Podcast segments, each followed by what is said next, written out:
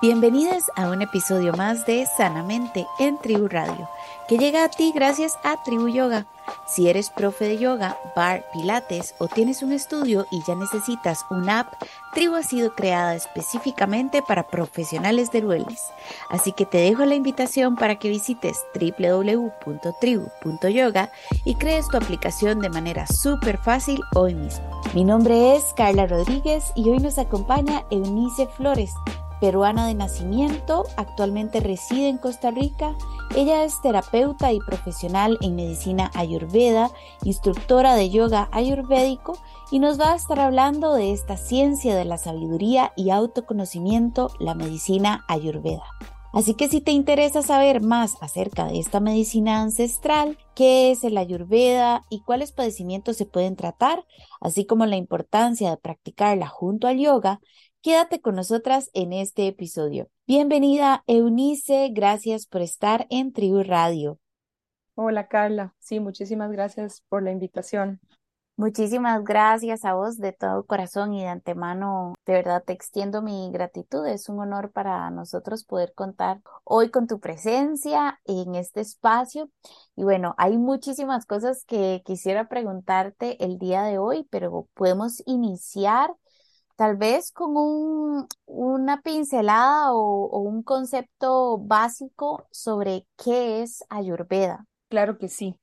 Entonces vamos a explicarlo de manera pues que de forma sencilla en que todos puedan comprenderlo. Entonces, el Ayurveda es una palabra que proviene del sánscrito. Entonces, cuando hacemos como la traducción literal del Ayurveda, significa ciencia de la sabiduría o ciencia del autoconocimiento, ¿verdad? Es como sabiduría de la vida también. Puede tener pues muchos, muchos significados, pero en sí el ayurveda es también una medicina, ¿verdad? Una medicina completa que ya está reconocida por la Organización Mundial de la Salud como tal. Entonces es una ciencia además muy integral, ¿verdad? A mí me gusta llamarlo pues más ciencia o, o filosofía de vida, pues porque abarca también todos nuestros cuerpos, ¿verdad? Entonces es una ciencia integral que involucra todo lo que es eh, salud física, mental, espiritual, ¿verdad? Que somos seres integrales y holísticos, básicamente. ¿Cómo y cuándo llega esta medicina ancestral a tu vida? Contanos un poquito acerca de tu historia en el Ayurveda. Ok, entonces vamos a hacer un resumen ahí. un poquito, eh, pues también lo que recuerdo hacia atrás, ¿verdad? Aunque no fue hace demasiado, pareciera que fuera hace mucho más. Inicia realmente cuando yo estoy más o menos en la mitad de la carrera de biología, porque yo estudié biología tropical en la universidad.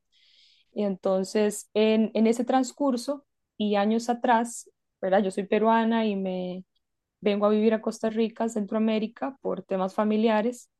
Entonces inicio y empiezo con muchos como desequilibrios, ¿no? Un montón de ya enfermedades incluso diagnosticadas. Tengo 15 años, pues entro a la universidad y en la mitad de la carrera conozco por, por una amiga europea sobre esta filosofía, ¿verdad? Porque ya había probado pues em, mucho en la medicina alopática y en otros tipos de tratamientos también como encontrar pues la sanación, ¿no? La curación.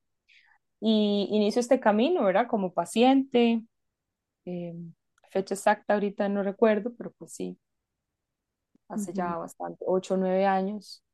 Y, inició un proceso de tratamientos y demás, pero en ese proceso pues me doy cuenta que, me, que lo tomé pues como con, con demasiado ímpetu, ¿no? Con mucha fuerza, empecé a leer libros, ¿verdad? Un poquito ahí autodidacta y me apasiona, porque además pues recibo un montón de beneficios de, de todos los cambios que empecé a hacer en mi vida en muchísimos aspectos.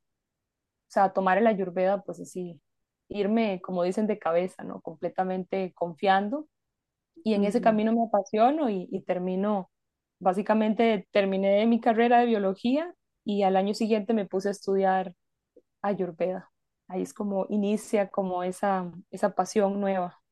Ok. ¿Cuándo es que vos te decides que es esto a lo que te quieres dedicar? Sí, como en el camino primero fue por un tema personal, por porque lo necesitabas para tu salud o lo encontraste para mejorar tu salud. Y, y por ahí empiezas a estudiar un poco más sobre la Ayurveda, pero ¿cuándo decides que te quieres dedicar a ser terapeuta en Ayurveda? Ujú, Pero una pregunta muy, muy profunda.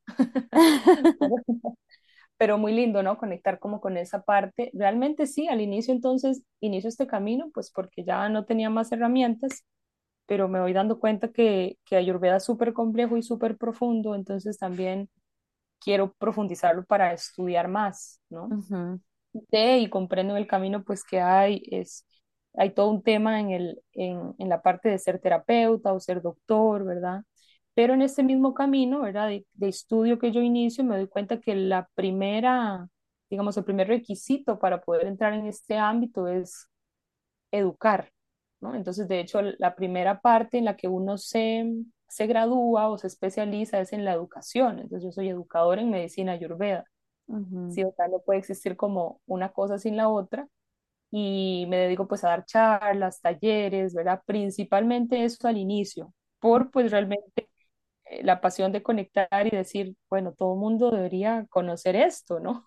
Mínimo entenderlo, conocerlo, saber que existe, educa- y educarse un poquito en torno a estas ciencias tan ancestrales y tan, tan sabias, ¿no? Tan profundas. ajá, Y entonces, pues, eh, normalmente y lo, lo adecuado es iniciar así. Empezamos como educadores y después en el camino usted sabe si quiere seguir, porque el siguiente paso entonces es hacerse terapeuta.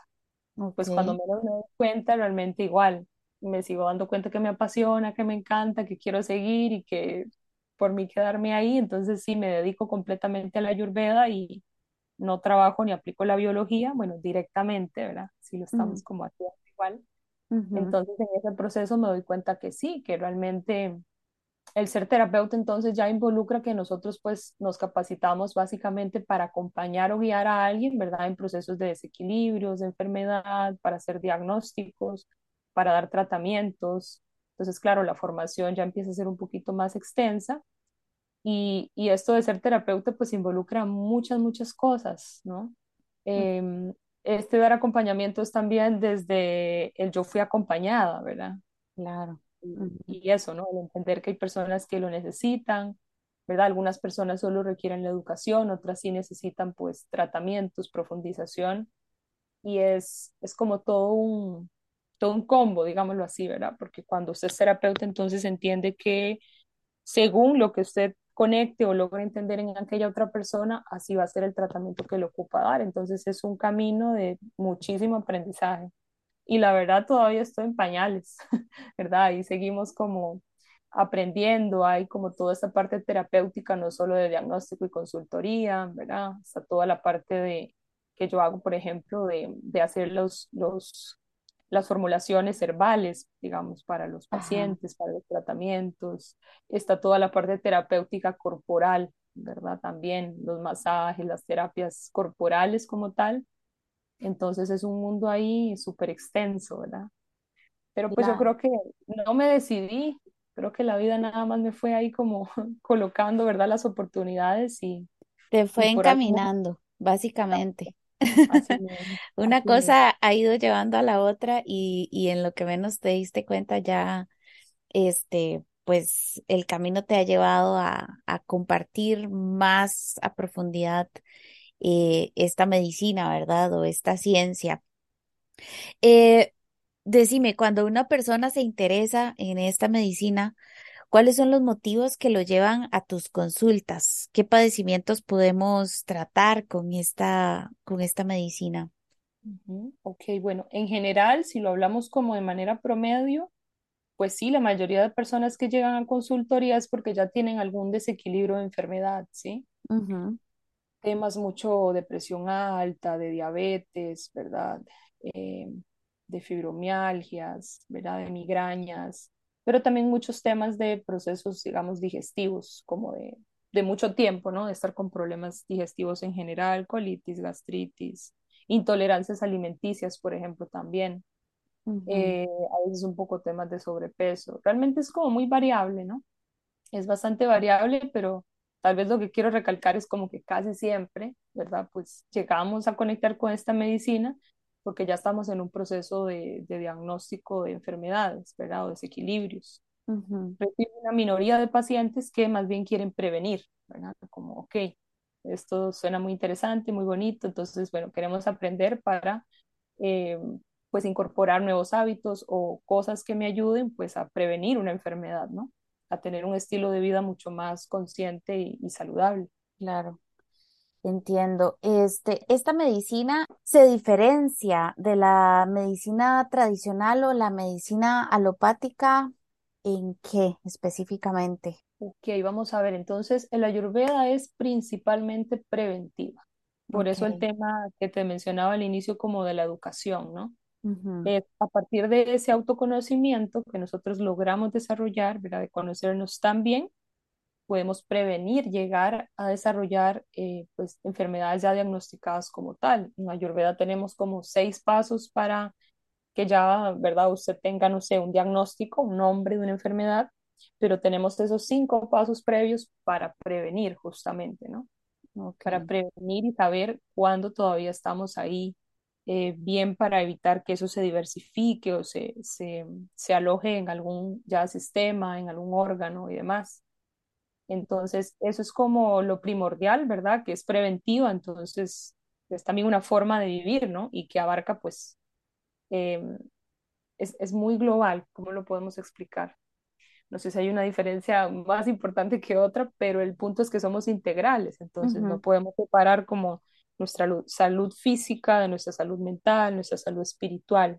Entonces, siempre también que nosotros hacemos todo esto de la consultoría o la educación, es importante hacerle entender a la persona, ¿no? Que si a veces no hemos logrado sanar o, o ¿verdad? minorizar algún desequilibrio o síntomas porque algo no estamos abarcando.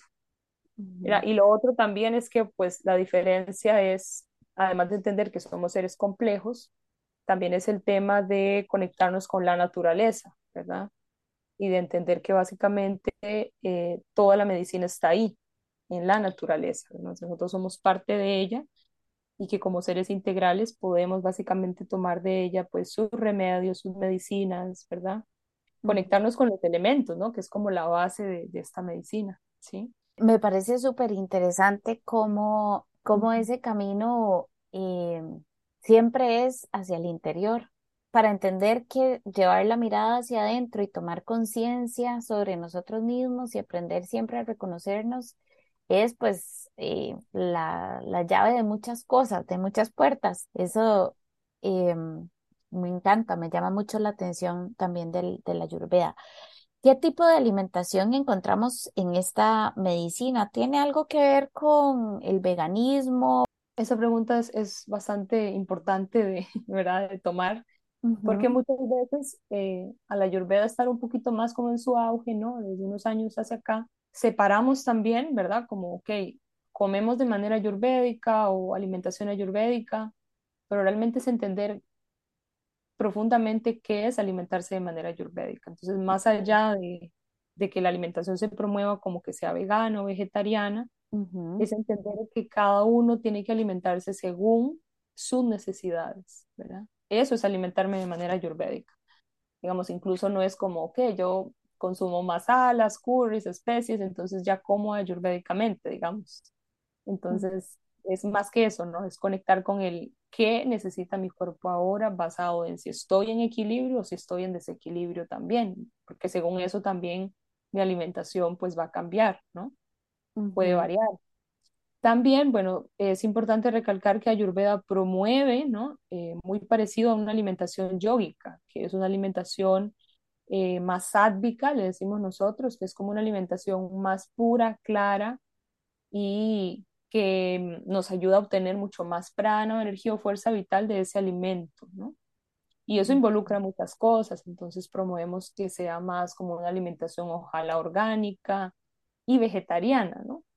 Y, y pues en esto hay mucho, siempre hay mucho cuestionamiento, ¿verdad? Entonces quiero ser como muy abierta en eso, no es que Ayurveda diga y prohíba que, que, se- que no se coman carnes, ujú, porque eso va a ser una decisión muy personal del individuo, ¿verdad? De cómo se siente en ese momento él y cómo esté su estado de conciencia también. Entonces, pero pues si queremos una, promover una alimentación pura y sádvica, ¿verdad? Que nos lleva hacia la pureza la- y la claridad, no se involucran pues las proteínas animales, ¿sí? En ese aspecto. Porque hay también como todo un concepto de, de toda esta energía de que el, anim- el animal pues tiene, ¿verdad? En su alimento o en su carne, pues todo este tema del, del karma, ¿no? Ajá, entonces, pero sí como aclarar eso, ¿no? Eso es una decisión muy, muy, muy personal.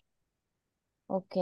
O sea, sí es como una recomendación, más no es una restricción así estricta que, que yo en una dieta ayurveda y pues tendría que tener.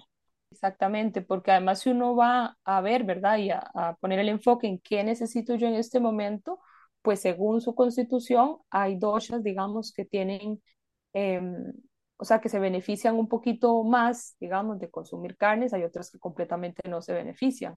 Entonces va a ser muy variable, ¿no?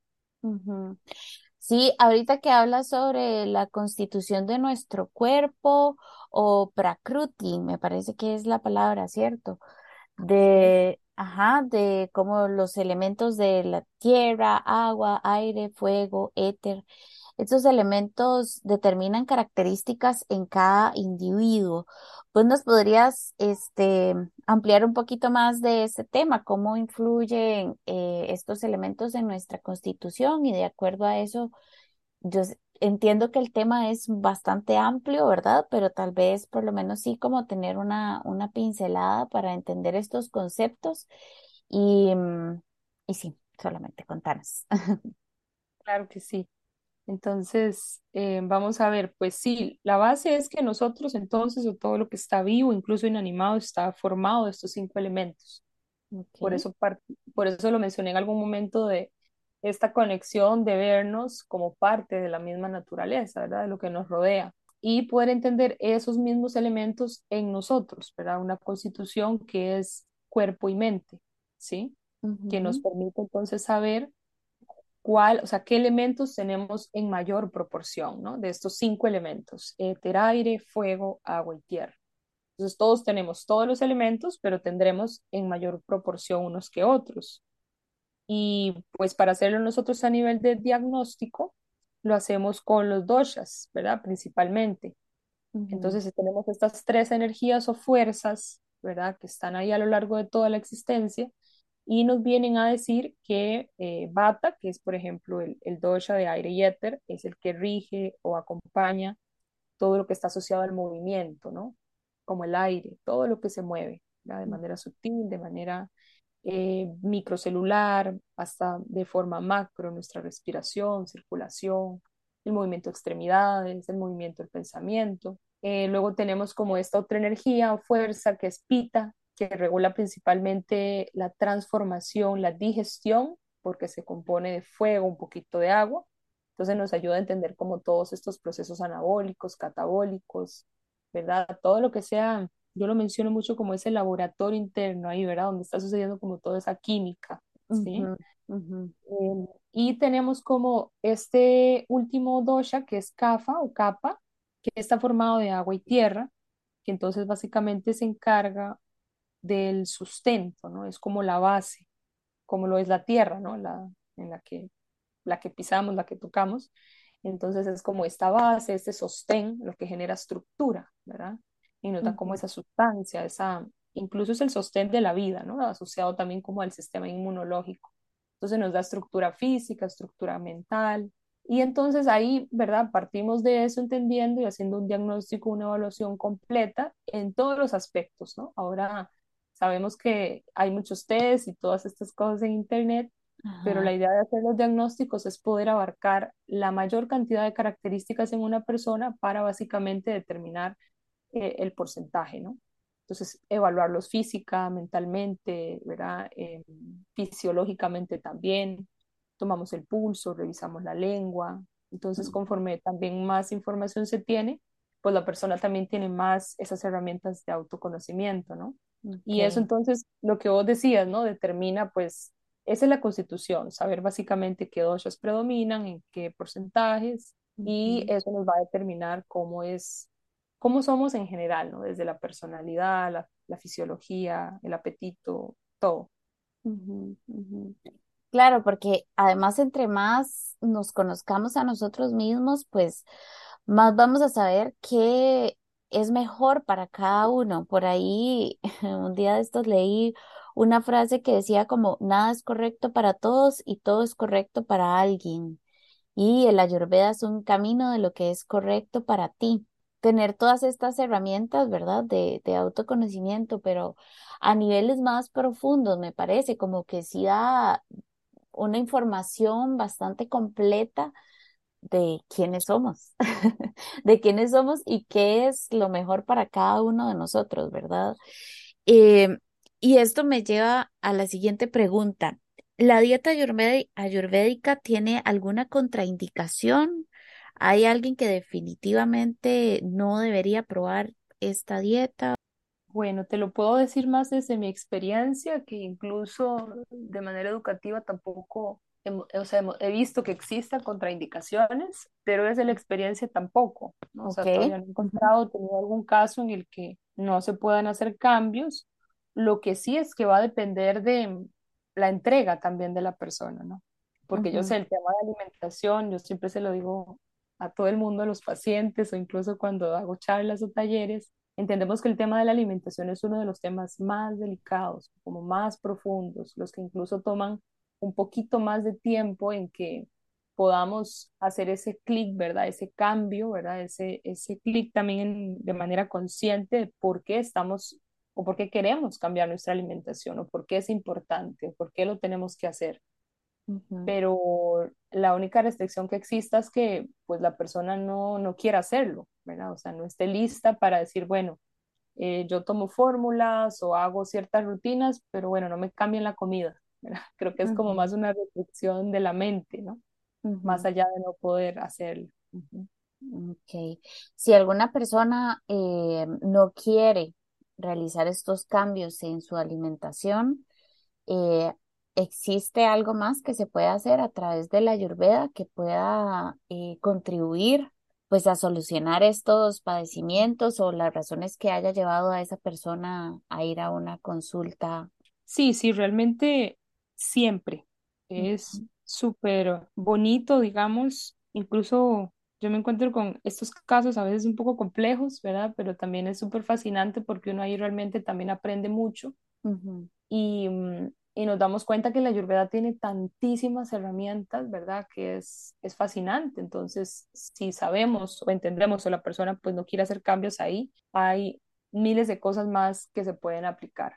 Porque cuando nosotros damos pues recomendaciones que tienen que abarcar todos los cuerpos, ¿verdad? Entonces está desde una rutina, ¿verdad? En la mañana, de limpieza de los cinco sentidos, o están los cambios en la alimentación, o cambios puntuales o específicos en combinaciones de alimentos o sustituciones, por ejemplo, también se realizan mucho, ¿verdad? No es como que hay que cambiar toda la dieta y realmente así no, no lo veo yo que funcione, ¿verdad? Hay que ir haciendo cambios paulatinos y también, bueno, tenemos toda la parte terapéutica, ¿verdad? Terapias corporales, las fórmulas herbales, meditaciones guiadas, también aplicamos sí o sí, ¿verdad? Em, toda la parte de yoga, ¿verdad? Porque pues yoga y ayurveda son hermanas. Entonces es un poquito de todo, ¿no? Y ahí en ese transitar, pues la idea es que la persona se sienta cómoda. Para mí es súper clave. Yo creo que eso para la ayurveda es importante, pero para mí como terapeuta y mi experiencia y como paciente también que fui, es como entender que lo más importante es que uno preferiblemente haga esos cambios de verdad con mucha compasión y con conciencia, ¿verdad? Porque si no, pues realmente no, no van a sostenerse a largo plazo y la idea es que se hagan de esa forma. Tomando en cuenta el país en el que vivimos, nuestra cultura, lo que estamos acostumbrados a consumir, la facilidad o dificultad que hay para conseguir ingredientes, instrumentos, todo lo que conlleva este estilo de vida, esta dinacharia, eh, se vuelve complicado cambiar eh, nuestros hábitos y alimentación. O sea, como es, es difícil eh, tomando en cuenta como esta parte cultural. Ok, vieras que al inicio también yo me cuestioné un poco eso, no crea, como pues como igual como paciente siempre y como terapeuta, pero no, cuando uno va y profundiza en la ayurveda, se da cuenta que más bien en, en, en, toda esta sabiduría que esta medicina tiene, básicamente nos vuelve a decir, ¿no? Si estamos conectados con la naturaleza, entonces tenemos que aprender a usar, ¿verdad? Y a ver hacia afuera qué es lo que la naturaleza nos está dando, según el lugar donde usted viva, ¿verdad? La región, según la estación, según la época. Entonces, básicamente, Ayurveda se adapta a todo lugar y a toda persona, ¿verdad? Okay. Entonces, no tenemos que comer como come la gente de India, Podemos aplicar algunos conceptos, algunas eh, cosas son básicas y puntuales y se pueden hacer en cualquier parte del mundo, pero también es como eso, ¿no? Ver lo que la naturaleza aquí nos da, porque básicamente nos lo da, porque eso es lo que nosotros en este lugar y momento necesitamos. Uh -huh. Vamos a ver, se dice que el ayurveda no debe separarse del yoga. De hecho, algo de esto mencionaste hace un momentito. ¿Cuáles son los riesgos de separar ambas prácticas? Que tarde o temprano vamos a, ¿verdad? Tarde o temprano las tenemos que unificar, ¿verdad? En nuestra vida, porque, porque es lo mismo, ¿no? Eh, yo siempre le explico a la, a la persona, es como que usted quiera practicar ayurveda, pero no quiera trabajar en su cuerpo emocional ni en su cuerpo energético o no quiera saber absolutamente nada de eh, su práctica espiritual, por ejemplo, sea la que sea. Okay. Pero el punto es como entender que tarde o temprano una cosa nos lleva a la otra o viceversa, ¿no? Y pues sabemos que el yoga es más que hacer, obviamente, una postura de asanas y demás.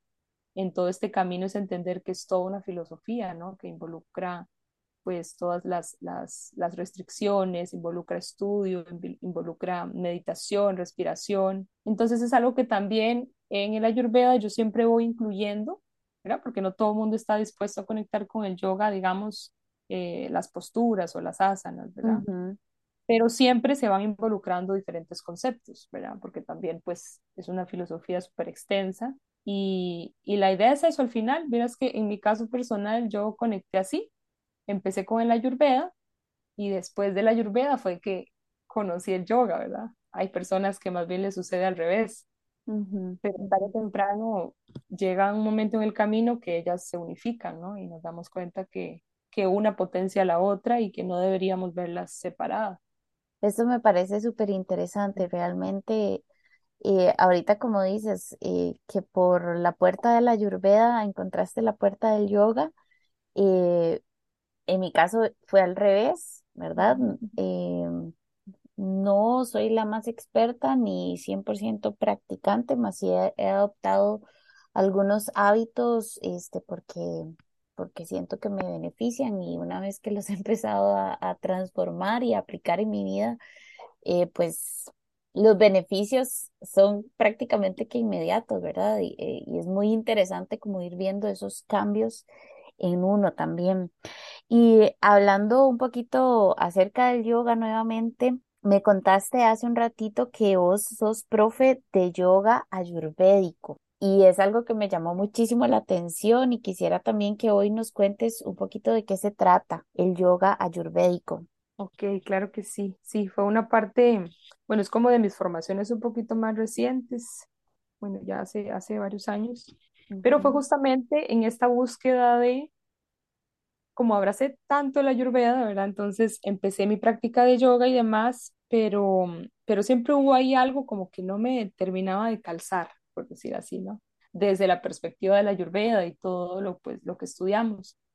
Y es justamente entender cómo eh, era posible aplicar también todos los conceptos de la ayurveda, de los doshas, ¿verdad? Y aplicar el yoga como una terapia, ¿sí? Yoga terapia.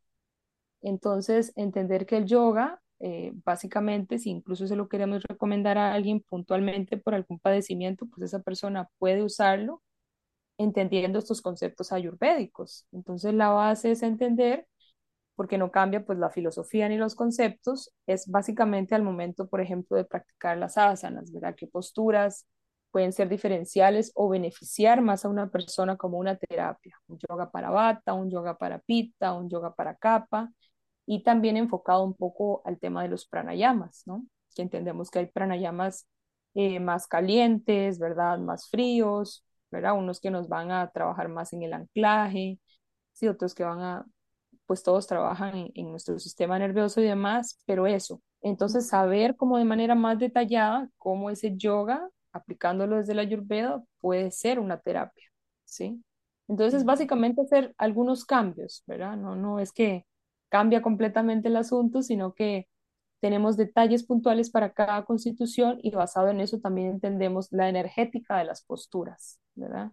Entonces, cómo podemos variar esa postura, ¿verdad? Ciertos movimientos, brazos, cabeza, mirada, foco, para que eso sea mucho más terapéutico para esa persona, que ya de por sí es, ¿no? Claro.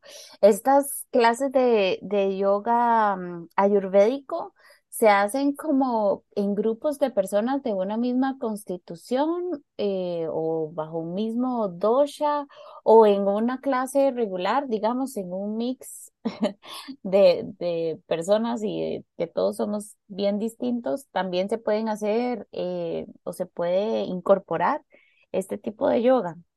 Sí, vieras que sí, pues se puede aplicar de manera individual, ¿no? Si uno como profesor pues da clases privadas y, y acopla sus clases ahí un poquito, pero también de manera grupal incluso, porque esta misma mirada, ¿verdad? Yo tengo una, una persona muy cercana con la que trabajo, ¿verdad? Como, como esto, y ella pues también se ha empapado bastante ahí de, de la Ayurveda y es profe de yoga, así súper súper disciplinada y demás, con mucha experiencia.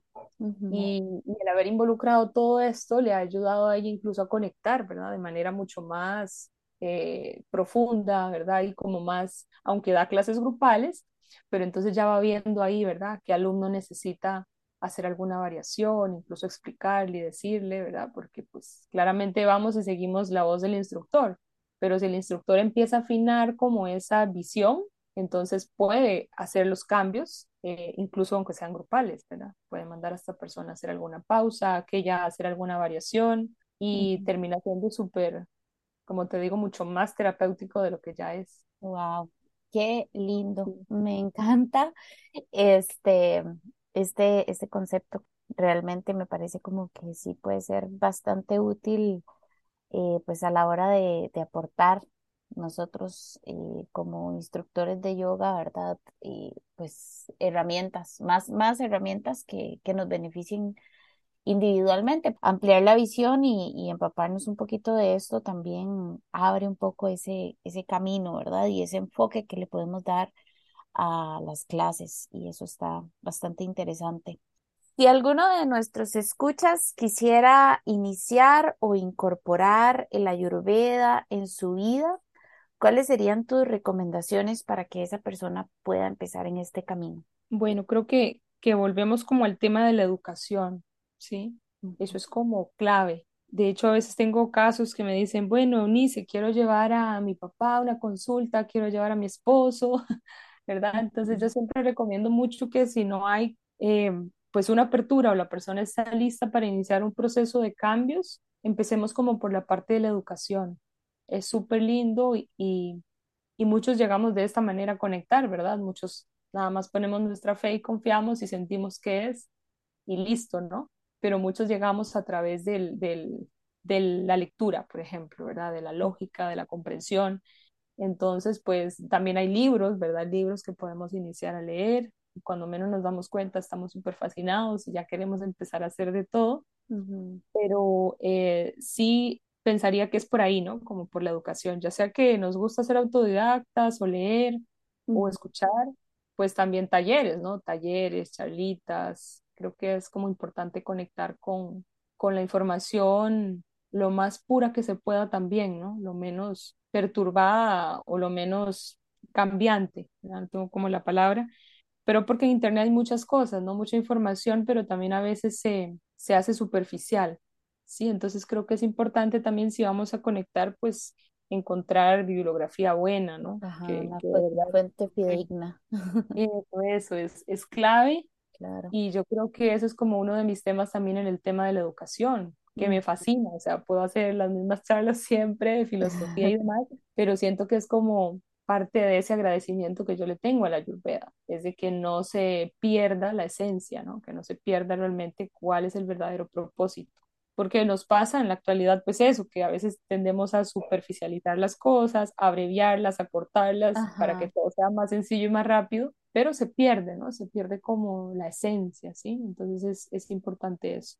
Claro, eso de hecho que me lleva a una siguiente pregunta y es que si, por ejemplo, yo empezara a investigar sobre Ayurveda y bueno, me encuentro por ahí algunas herramientas, algunos hábitos que puedo empezar a implementar, yo como persona solamente investigando sobre este tema, eh, ¿verdad? ¿Podría empezar a realizar esos cambios o es necesario un acompañamiento? Es que eso va a depender también, porque no puedo decir así estrictamente como que siempre ocupamos ese acompañamiento, porque va a depender de el proceso en el que esté la persona. Entonces, si estamos buscando acompañamiento para tratar alguna enfermedad o algún diagnóstico, Ujú, algún desequilibrio que ya tienen, por ejemplo, muchos años, sí recomiendo eh, el acompañamiento, ¿no? Pero si es, queremos nada más como implementar ciertos hábitos, rutinas, pues las podemos hacer y hay muchas que son, digamos, para todos, ¿verdad? Independientemente de la constitución. Entonces va a depender mucho como eso, ¿no? El, ok. el estado en el que se encuentre la persona, sí. Ujú. Sí, tal vez como en un camino preventivo, eh, pues sí, Ujú. sí, de pronto se podrían empezar a aplicar algunas prácticas em, que nos vayamos encontrando por ahí dentro de la información, ¿verdad? De, de la Ayurveda. Así es. Vamos a ver, por aquí me queda una preguntita y bueno, creo que, que es importante también. Yo estuve viendo tus redes, bueno, las sigo igual de cerquita porque me gusta mucho la información que vos compartís ahí. Y de hecho, hace poquito vi que compartiste algo sobre la importancia de la alimentación basada en el ciclo menstrual. Quisiera saber cómo por qué es importante que tengamos este conocimiento. Es que cuando empezamos a volver el foco, ¿verdad? Desde la Ayurveda realmente lo podemos aplicar en absolutamente todo. Y bueno, la mayoría de los pacientes que tengo también pues son mujeres, ¿verdad?